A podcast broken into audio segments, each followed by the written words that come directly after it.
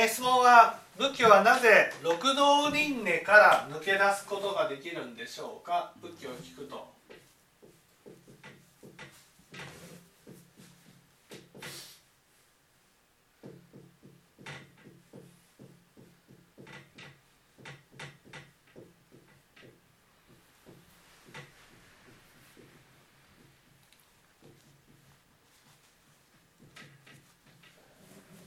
まずなぜ六道輪廻が起きるんでしょうか？なぜ六道輪廻が起きるのか？原因。六道輪廻が起きる原因は何？なんかもうシステムとして出来上がっているように見えちゃうんでわかんないです。けどねうん。なぜ？世の中世の中の構造がもう人間も六道輪廻が起きるの。だから六道輪廻から抜け出すためにはどうしたらいい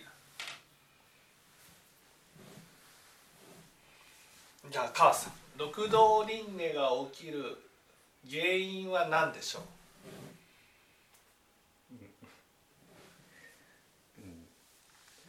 まあ、ま待ってれば次に行くところがもう決まってるから不安不安じゃないかな、じゃあ深堀さん。六道輪廻が起きる原因は何でしょうか？うん知知恵がないから。知恵がないから。まあそれはそうなんですけどその元は原因。そういう愚痴だから一緒か。うちうちちょっと違います六道輪廻が起きるのはどうして？ワクワクごっくみたいな感じ。六道輪廻が起きるのはどうして？か藤原さん。うん。執着あるからする。あー。じゃあ最後清盛さん六道輪廻が起きるのはどうして？まあ教えから言いますと、まあ、十人年で言えば一番根本は胸をわかりやすくいや六道輪廻ですよ。六道輪廻が起きるのはなぜ？根本原因は根本原因です。根本原因。無明じゃないでしょうか。煩悩ですね。まあ一応同じですよね。いやいやいやいや。違うんですか？この場合は全然違うと言ってもいいです。煩悩。煩悩が原因です。煩悩ってわかります？貪欲とか心と別の貪人知ですか？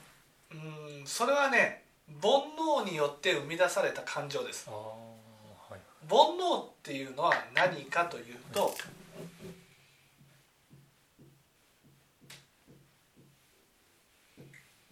上下を問題にする心なんです。ね、上下を問題にする。つまり下になるよりまあ上の方がいいってそう上になりたいっていうふうに思う、ね、この心。これが煩悩なんです。科学技術の発展とかいろんなものが発展するとか、まあ、芸術の世界とかでもいいと思うんですけどうみんなそういう上に向かって進んでるみんなそういうん、いやその科学技術が進歩するのは別にこの煩悩とは違う。だけどその科学技術を利用して自分が上に立ちたい。下になりたくない、ね、そういう心これが煩悩なんです。六道輪廻っていうのは上になりたい上になりたい上になりたいっていうことで一番上になるのが天上界、ね、そして上になりたい上になりたい上になりたいって言って一番下になるのが地獄という世界。なぜ地獄が地獄なのか。それはね自分が上になりたいのに下だからです。わかります？下でもいいやって思えたら地獄のような環境であってもそこは地獄じゃない。ですよ、ね、苦しいのは見下されて苦しいわけです。バカにされたくなくて苦しいんです。ね。地獄が地獄たるゆえんっていうのはねその地獄の扱いね扱いが地獄だからじゃなくてその心なんです。その心が苦しんでいるんです、ね、なぜ苦しんでいるのか。それは自分は本当は上のはずなのにって思ってるんです。でも人は私に寄ってこない。私のことを大事にしてくれない。私のことをバカにしてくる。ね。私は一家の、ね、長なのに。ね。子供としたら来たらですよ。自分が流しを使う時にはね「このパパ邪魔!」追い出されるこの屈辱。口分の子供にはねこんな目に遭わなくちゃいけない。こう思えば地獄ですよね。まあまあそういうことやりたい年頃なんだなって思えば地獄じゃないじゃない。同じことを受けてもそれが地獄になるのか地獄にならないのか。それは上下を問題にする心があるかないかで決まるわけです。その上下を問題にする心から正太妙門利用っていう心が起きるんですね。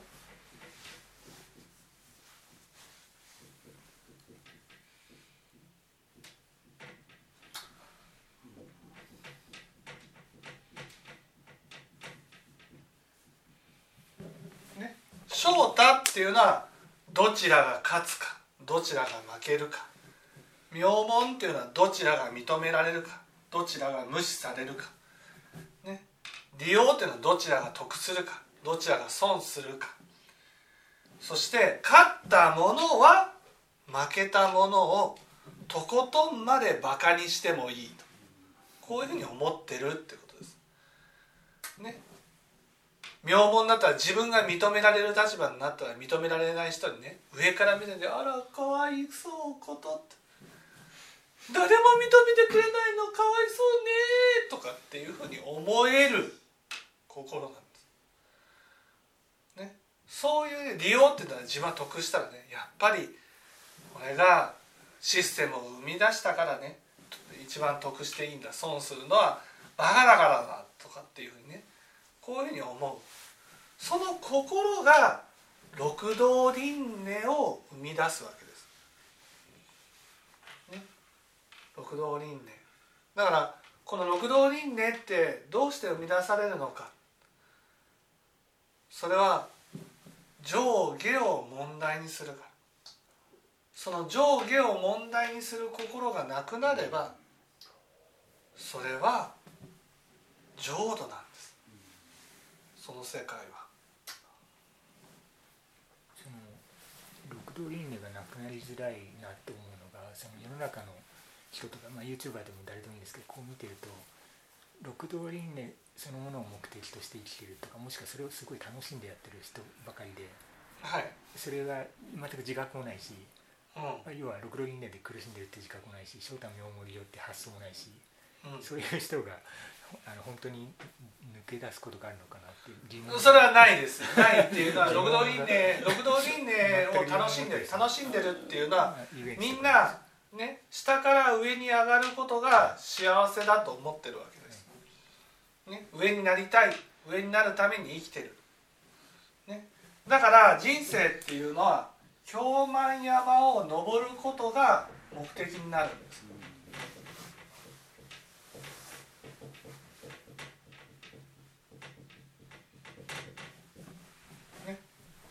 だから人生っていうのはもうみんなみんなが京満山を登登るために生きてるわけです。京満山を登るために自分の時間やお金や体力や命をかけてるんです。そして京満山に登れば登るほど落ちた時に地獄になるんです。みんな100人いたら100人とも京満山に登ることが人生だと思っている。この京満山に登る人生を六道輪廻っていうんです。人は死ぬとまた崩れる。崩れて生まれ変わってきて京満山を登る。京満山を登れ登って死んで崩れる。ね。崩れるって言ってね本当に崩れてああ執着がなくなって崩れたじゃないですよ。ものすごい苦しみが起きますから、その苦しみから抜け出すのにもものすごい時間かかりますから。そこからまた生まれてきて京満山を登る。それを果てしなく繰り返しているものがこれが六道輪廻にはまっている状態っていうことなんです。京満山のてっぺんで喜んでるのが天上界京満山から崩れて苦しんでるのが地獄。あとはその時その時その時の苦しみの状態においてね修羅とか人間とかね畜生とかガキとかっていうのがあるだけでみんな京満山を登っていくのが人生だと思っている。じゃあなぜ仏教を聞くとねあそのあー六道輪廻から抜け出していくことができるか。それはね無明が破れるからです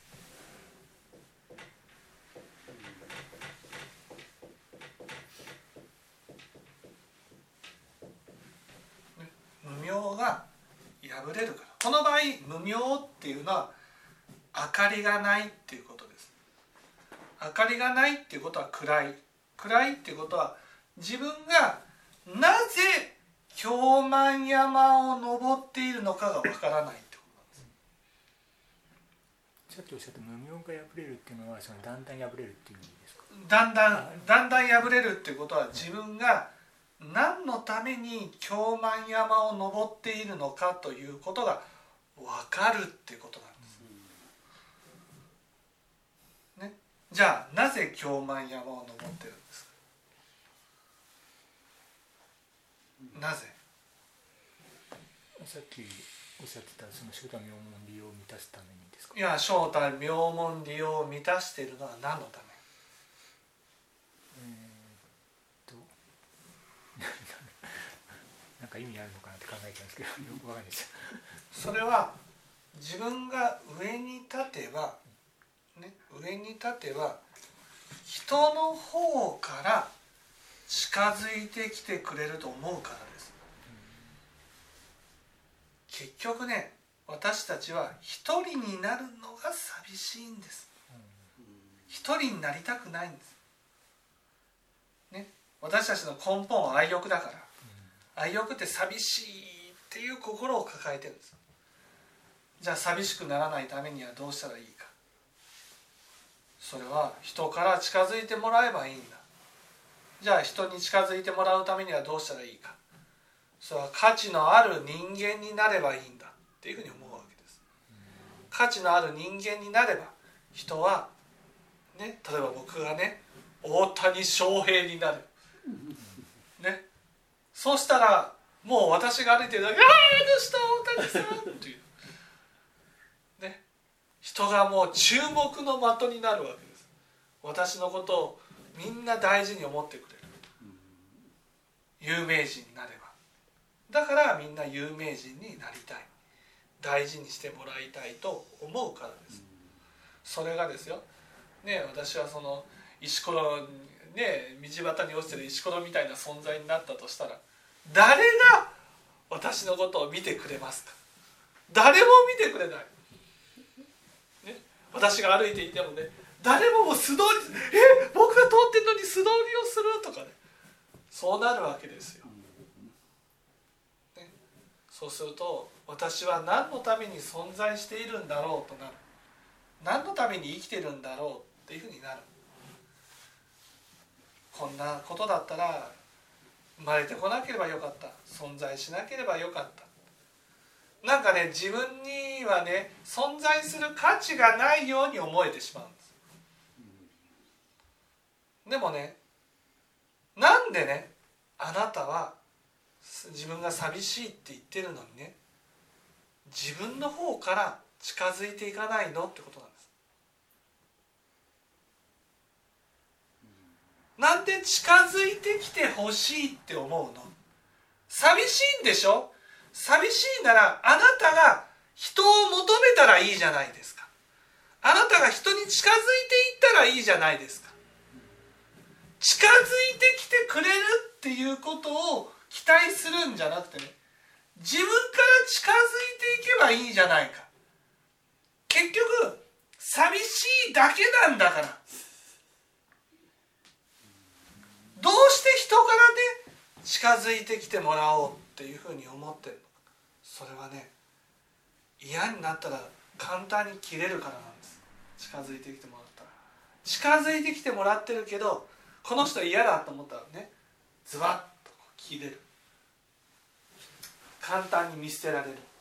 見捨てることができしたいんです。でもね自分から近づいたらねわかるでしょ？自分がこう簡単に見捨てるっていう発想を持ってるから人も簡単に見捨ててくるんじゃないかって思うんです。そしたら傷つくんです。自分から近づいて否定されたら自分から近づいて相手から嫌に思われたらすごく傷つくからだから自分はこう見捨てる権利だけ持って人から近づいてきてほしいっていうに思うんですそこから煩悩が起きるんです。でもあなたが本当にしたいのはねみんなから愛される人間じゃなくて一人の人とね本当に離れないでずっと折れることなんです。それはあなたが近づいていくしかない。無明が破れる無明が破れるっていうことはああ私は寂しいんですねっていうことに気づくってことなんです。こんな風に上に立ちたいとかっていうふうにしてるのは何のためか分かんなくてやってるんです。いつの間にか。本当は人から近づいてきてほしい。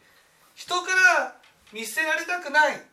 そういう気持ちでやってるんです、ね、それがああ私は寂しいからやってるんだなっていう。自分が本当は何のためにやってるのかっていうことが分かることが無明が破れるっていうふうに言うわけです。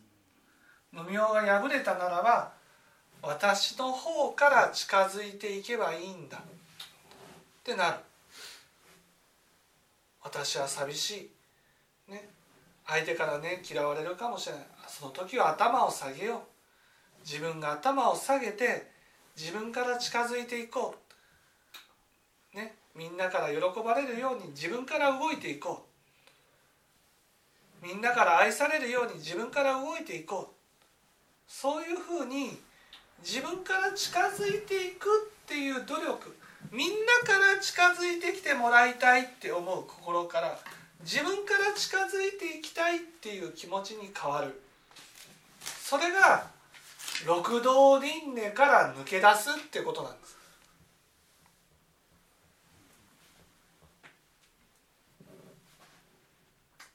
その方がね人は近づい離れないんです。自分から近づいていけいったらね別に価値がなくたっていいんです。道端の道端の石ころでもいいんです。自分から近づいていけばいいんです。ちなみにその人に近づくっていうのだけを切り取って考えるとちょっと危険もあのツールに個人的には考えてしまいまして。はい。あ要は 世の中ってそのいわゆる詐欺師みたいな人もいっぱいいるじゃないですか、はい。そういう人ってわざわざ人にこう近づいて勧誘してくる人が、まあ、宗教勧誘もそうだと思うんですけど、はい。そういう人は世の中に5万っているのでいやそれはそのねそのお金を要求するんです。その防衛する必要もあるのかなと思ってでもその近づいてくる目的はお金とか儲かりますよじゃないですいやそ寂しいから。投資詐欺とかいろいろあると思うんですけど。そうだからその何かを要求してくることはないんです。あなたがそばにいてほしいだけなんです。自分から近づいて、ね、寂しさを癒したいだけなんです、うん、ただそれだけなんです。それ以外にその詐欺師っていうのはね結局そのログド人間から抜け出してないわけです。いや YouTuber でも誰でもいいっぱいいるなっていう印象が。それは近づいてくるのはその人が必要だからじゃなくてその人のお金とかその人の人気とかそういうのが欲しいだけなんですンラインサロンとかも流行ってると思うんですけどあれも大体そんなそういう発想かなって自分はそうそうそう。だからそれは仏教を聞いていけばねはいその人の心が透けて見えるじゃないですか。ああもうこの人全然近づいてきてくれるけどうん。私が本当に必要だからじゃないな私は数の一つにしか思ってない。金ね札束にしか見えてないんだなとそうだったらああこの人とは近づきたくないって離れていけばいいんだよ。はい。本当に自分のことを必要としてくれる人にね、えー近づいてきてくれたら自分も答えてあげたらいいし自分も本当にねその人の存在が必要だと思って近づいていくっていうことが必要だと思う。んですね。それさっき教えていただいた無明がこう破れていくに従って見えてくる。そう無明が破れていくに従って結局寂しいから結局この煩悩が起きるのは寂しいからなんだっていうことが分かってくるんです。で結局上になってもね寂しさは消えない。だから上になることよりもね自分から近づいていく頭を下げて近づいていくようになっていく